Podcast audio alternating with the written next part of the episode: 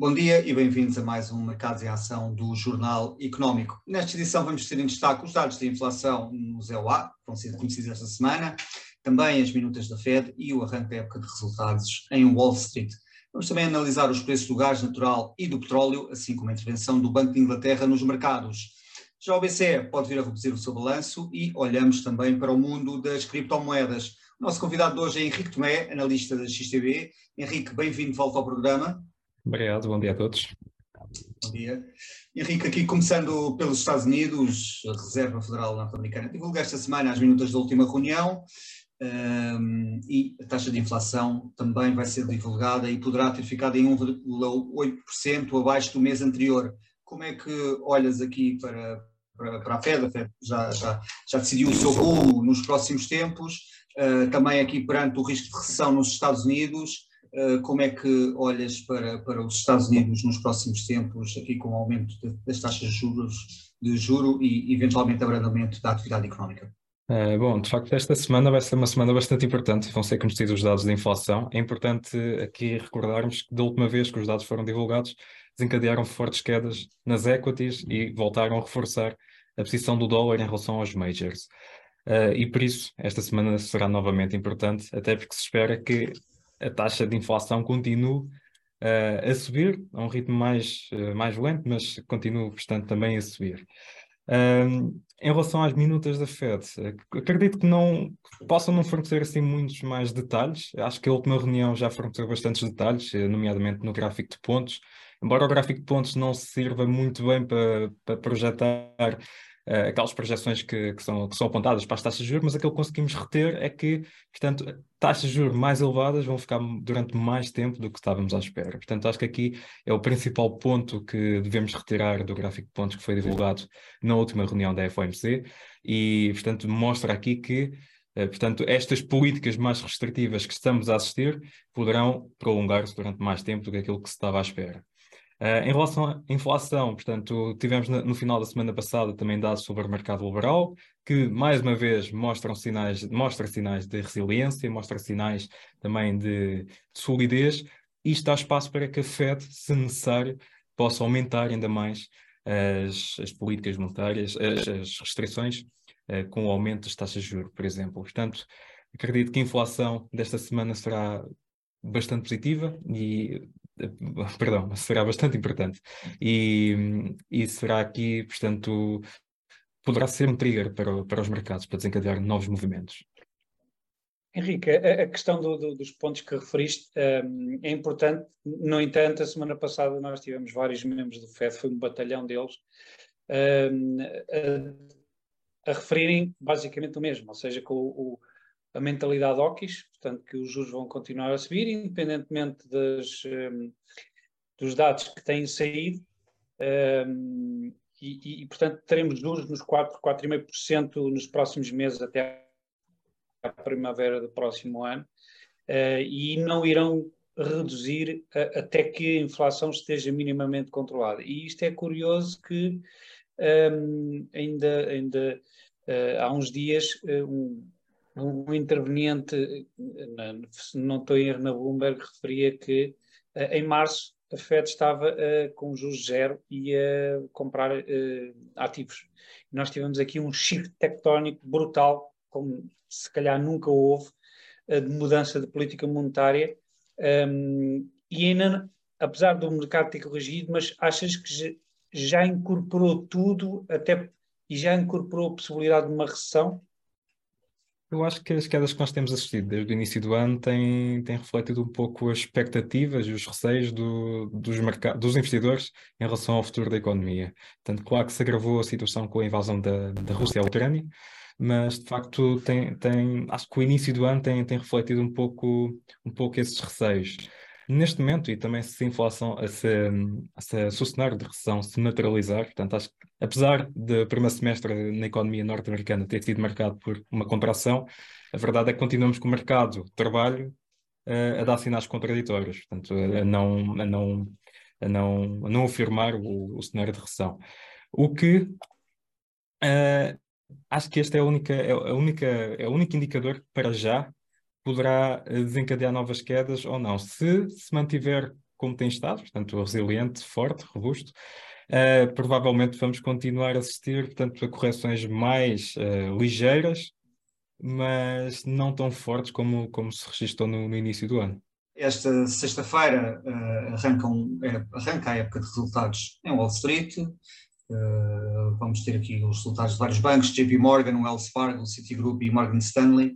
Uh, como é que, vamos estar aqui em destaque os resultados do terceiro trimestre, como é que, o que é que esperas que, que Wall Street revele nesta época de resultados e aqui em particular a banca para começar? É, exato, as earnings começam então esta quarta-feira com, com, os principais bancos norte-americanos a apresentar os seus resultados.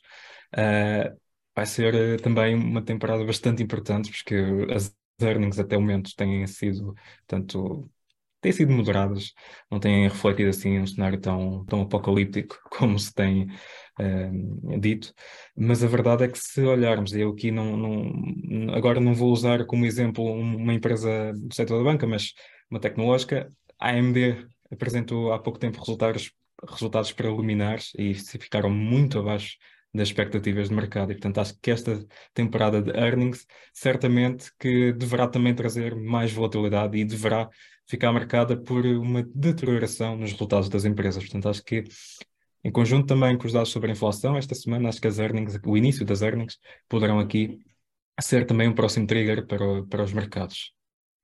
Uh, Henrique, uh, aliás, em relação a isso, nas últimas 17 semanas os analistas reviram em baixa as projeções para os resultados para esta uh, época de resultados. Um, será que estaremos já com o nível, como costuma ser, abaixo para depois haver surpresas positivas? Ou achas que ainda existem aqui algumas surpresas negativas que podem aparecer, nomeadamente por causa da força do dólar, que ainda não está a ser muito referido como um, um impacto uh, muito relevante, especialmente nas empresas grandes, um, e achas que o outlook será essencialmente a pedra de toque aqui o mais relevante? Uh, possivelmente as projeções para os próximos tempos deverão novamente desencadear um papel importante na, no comportamento do, da, do, dos mercados. Uh, eu não estou assim muito otimista em relação às earnings para, de referentes ao terceiro trimestre do ano, portanto, acredito que uh, possivelmente estas serão as earnings com maior impacto sobre as equities. Estas, se saírem, portanto, abaixo daquilo que, que se espera. Eu acredito que estas eventualmente irão refletir um pouco mais o, as consequências da, dos últimos meses, portanto, de políticas mais restritivas. Obrigado, Henrique. Vamos agora para um breve intervalo e regressamos já.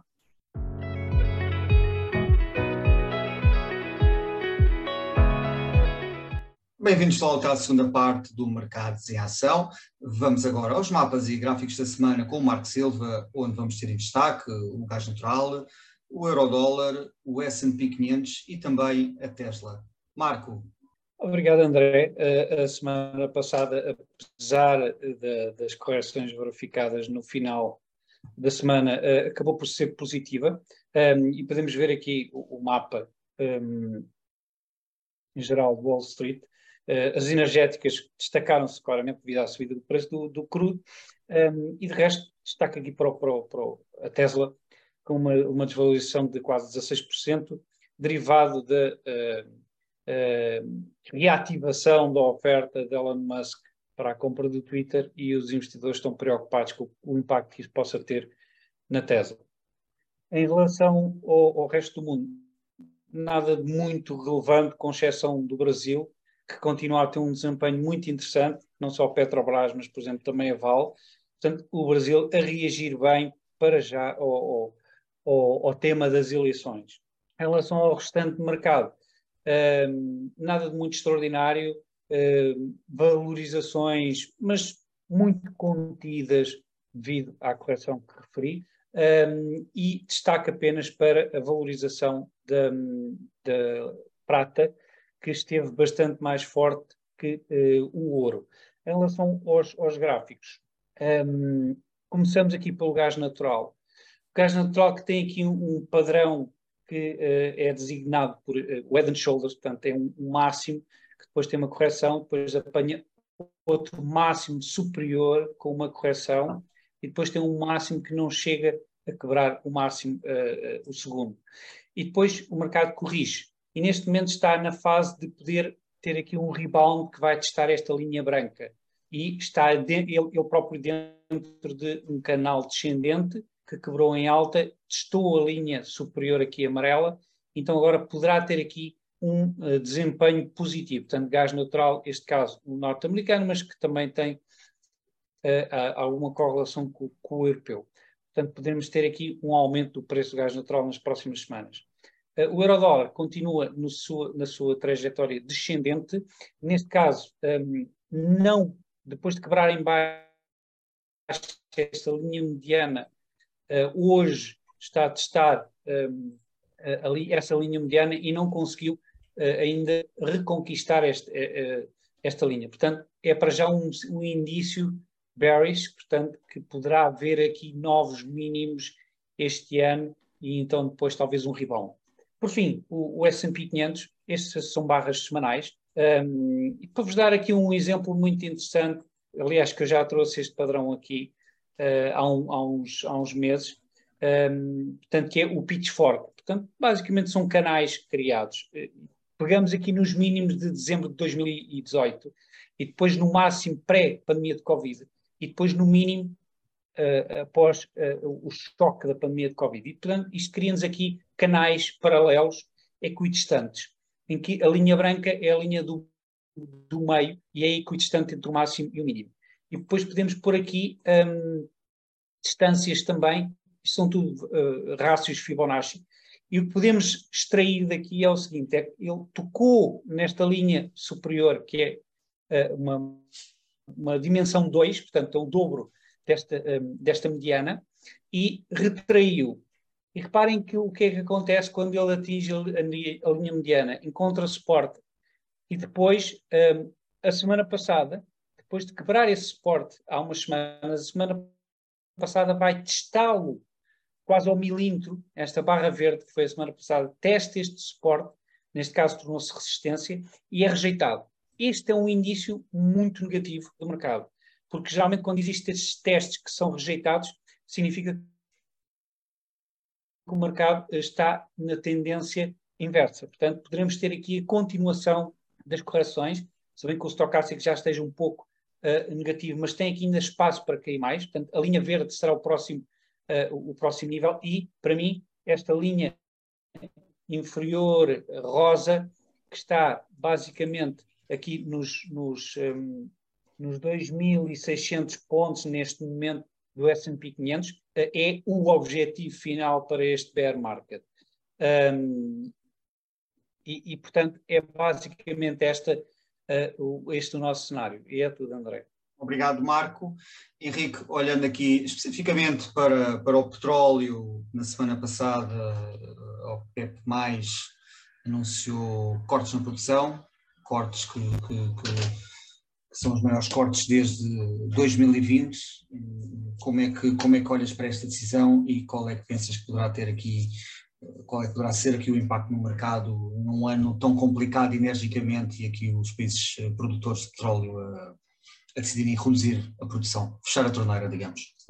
Bom, o impacto nós já estamos a ver. A semana passada fechou com o petróleo a subir mais 10, praticamente 10%, depois da decisão da OPEC.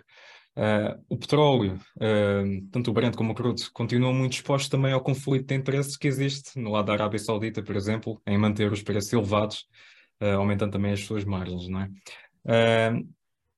Eu acredito que eventualmente as recuperações em alta sejam limitadas, até porque nós temos assistido a uma ao, ao enfraquecimento da procura e, portanto, este, este variável aqui pode de facto comprometer o desempenho uh, em alta aqui do petróleo e se, e, portanto, se as condições uh, económicas continuarem também a deteriorar-se, é natural que a procura deva também diminuir. Por isso, acho que aqui o, o cenário do petróleo continua também muito dependente, lá está, do, deste conflito de interesses que existe no, no lado OPEC e, e possivelmente só a procura que deverá aqui ter maior impacto sobre os preços.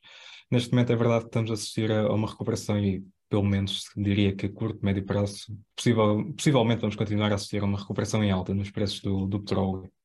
Henrique, achas que existe aqui alguma uh, correlação, porque isto foi, causou bastante ruído a semana passada, quando foi conhecida essa decisão da OPEP, uh, por causa das eleições, as midterm elections nos Estados Unidos, que foi considerado uh, um insulto a Biden. Um, este corte, basicamente, vai subir ou vai manter em alta os preços da gasolina um, a caminho dessas eleições, o que não é bom para o Partido Democrata. Existe, achas que foi um, propositado ou, ou, ou não? Uh, eu acho que se calhar foi mais uma coincidência. É verdade que o corte foi muito superior àquele que se esperava que, podia, haver, podia ser. Eu acho que é importante também aqui vermos uma questão, que é há coisa de um mês, um mês e meio, a Arábia Saudita já tinha manifestado o seu descontentamento em relação aos preços do petróleo, quando, quando o petróleo estava nos 80 dólares, salvo erro, o, o, o WTI. Portanto, eu acho que já era de, de esperar que houvesse alguma intervenção. E de facto, estamos a vê-lo neste momento. Biden bem que tenta travar o aumento dos preços e até agora os Estados Unidos não têm, não têm tido muito sucesso, mesmo com a libertação das reservas estratégicas, já vimos que o impacto tem sido muito, muito, muito pequeno. Uh, portanto, acho que acaba por ser um pouco mais. Acaba, acaba por ser coincidência, diria eu. Uh, Henrique, olhando aqui para, para a Inglaterra uh, e para a queda da Libra, as quedas históricas que foram registadas, em particular depois do governo conservador ter anunciado ali um, um, um super corte fiscal, uh, portanto, redução das despesas, a redução, aliás, da, da receita a entrar no orçamento do Estado. houve aqui uma série de reações negativas, incluindo o FMI. Entretanto, o Banco de Inglaterra reagiu, Uh, tem estado a intervir nos mercados. Hoje anunciou que vai estar a intervir, uh, que no, no, dia 14 vai anunciar ali mais medidas. Uh, atualmente está a realizar oito leilões diários e já comprou cerca de 40 mil milhões de libras. Como é que, como é que achas que o Banco de Inglaterra tem reagido aqui a esta decisão? Pelo menos foi um, houve um anúncio, depois houve aqui um retrocesso, algo que será anunciado, ainda não se sabe bem o quê, mas como é que achas é olhas para a decisão do, do Banco Central eh, de estar aqui a, reagir? É, o Reino Unido tem estado numa situação um bocado frágil. A verdade é que desde o Brexit que a economia não tem, não tem, não tem estado no, no seu melhor, muito longe disso. Uh, estas, estas decisões mais recentes acabou por, bom, acho que essas decisões acho que se refletiu bem no, no, na, na, reação dos mercados. Portanto, mal foi, foi, foram conhecidas as decisões, vimos a Libra perder imensa força em relação a todos os pares, nomeadamente a Libra em relação ao dólar americano, uh, e a refletir-se, portanto, o quão fraco pode ser esta, uh, podia ser a decisão. O, o, banco, o Banco de Inglaterra acabou por recuar na, nas medidas, mas estas medidas acabavam por perpetuar ainda mais a inflação. Um, eu acho que neste momento o Banco de Inglaterra sofre, se calhar, de um dos maiores problemas que se manifestou durante a última grande crise financeira, que era a perda de credibilidade, e o Banco de Inglaterra creio que está a passar por isso, e neste momento está numa situação um pouco difícil, um, sobretudo no, no, olhar dos mercados. Por isso, acho que neste momento, tudo aquilo que, que seja adotado no lado do Banco de Inglaterra, eu acho será, terá de ser feito de forma um pouco mais calculosa uh, quando comparamos com o BCE ou com, ou com o FED, por exemplo. Muito bem, vamos agora para outro breve intervalo e regressamos já.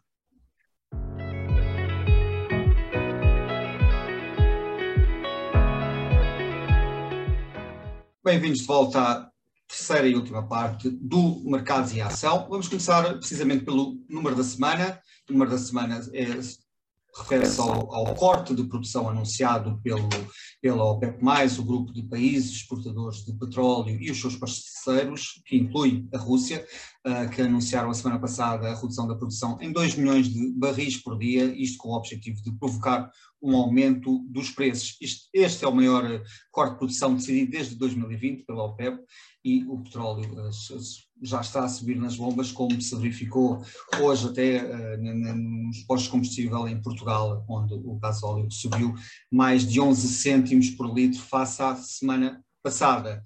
Uh, é uma decisão considerada uh, criticada por muitos, incluindo pelos Estados Unidos, que não compreendem como é que num momento destes a OPEP mais decide cortar a sua produção. Marco, agora passando aqui para, para a personagem da semana, o que é que reservas para nós?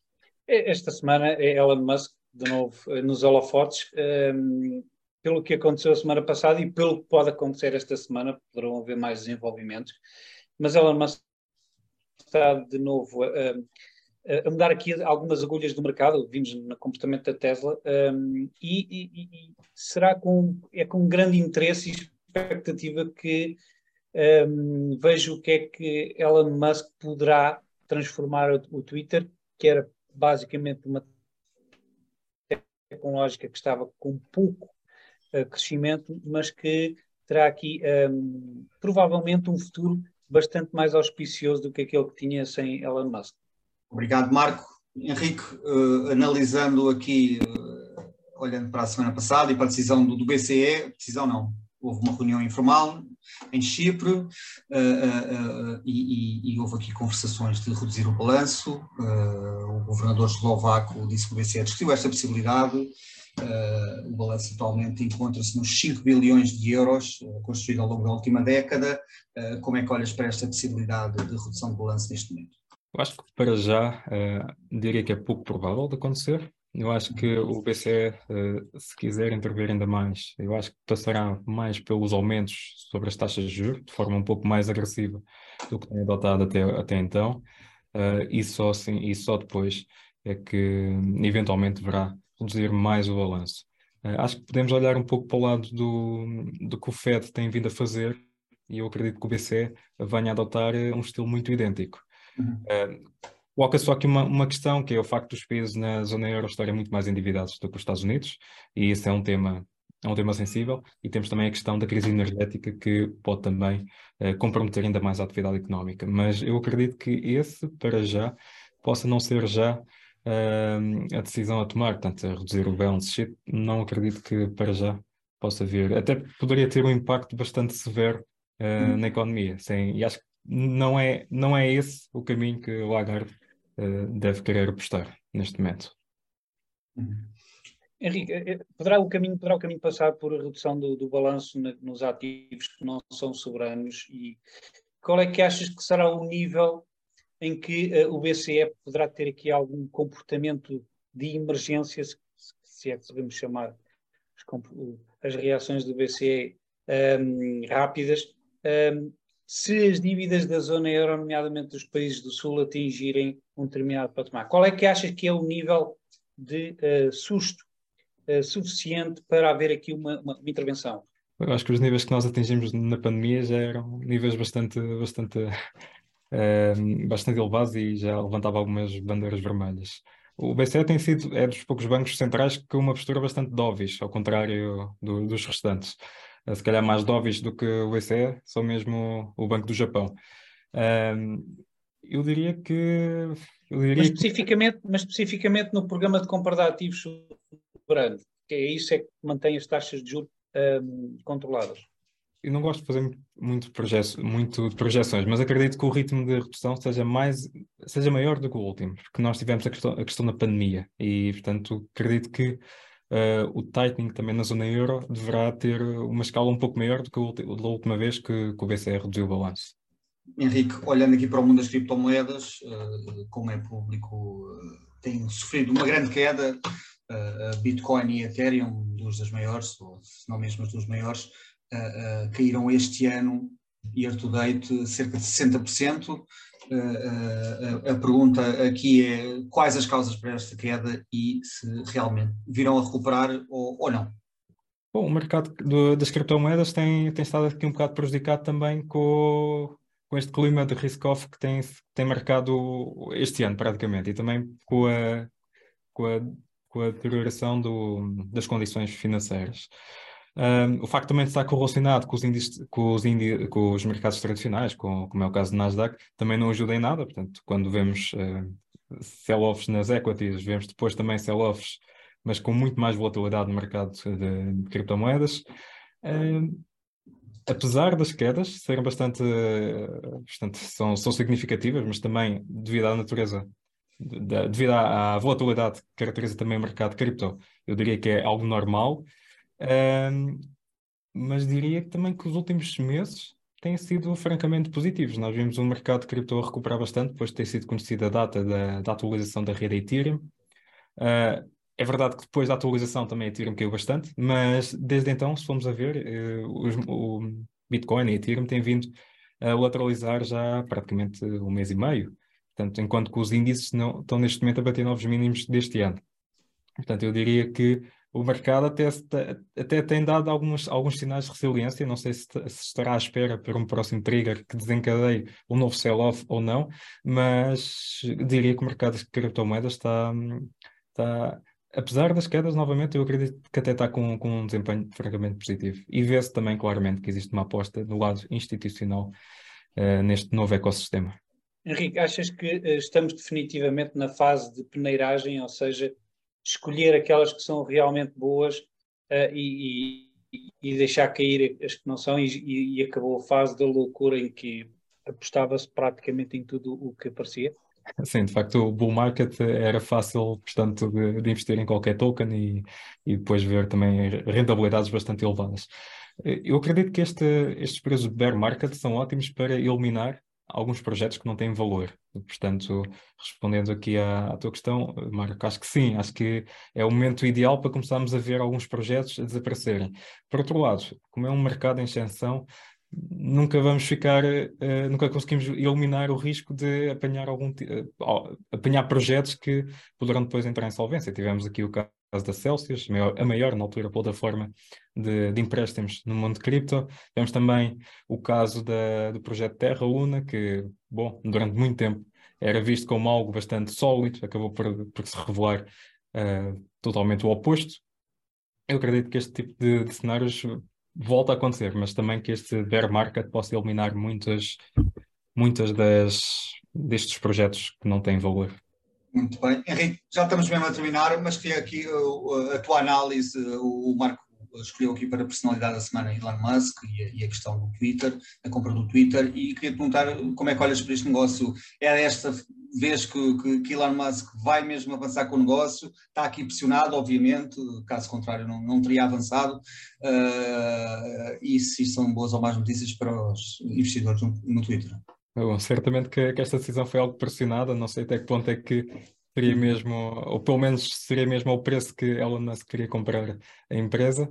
Uh, de modo geral, eu diria que, embora não seja a melhor fase, mas uh, eu diria que pode ser, pode haver aqui espaço para o Twitter crescer. O Twitter é das poucas redes sociais, que não tem crescido a um ritmo, que não tem conseguido acompanhar redes sociais como o Facebook ou o Instagram, e tem, tem, tem, tem estado muito preso a, a um nicho. Eu acredito que aqui o facto também de, de personalidade, portanto, o Elon Musk, tudo em que, em tudo, tudo, tudo em que se, em, decide investir, tende a ter sucesso, pelo menos as expectativas apontam, apontam sempre para isso. Uh, eu acho que aqui pode ser, uh, pode haver uma segunda oportunidade para o Twitter. Acho que aqui, acho que de qualquer das formas, mesmo que existam algumas preocupações com o facto uh, no lado do board, eu acho que aqui pode ser visto como algo positivo para, para o Twitter. Muito bem. Henrique, obrigado. obrigado. Marco, vemos para a semana. Até para a semana. Uh, veja este e outros programas no site e nas redes sociais do Jornal Económico. Ouça também a versão em podcast nas principais plataformas de streaming. Chegamos ao fim de mais um Mercados em Ação. Boa semana e bons negócios.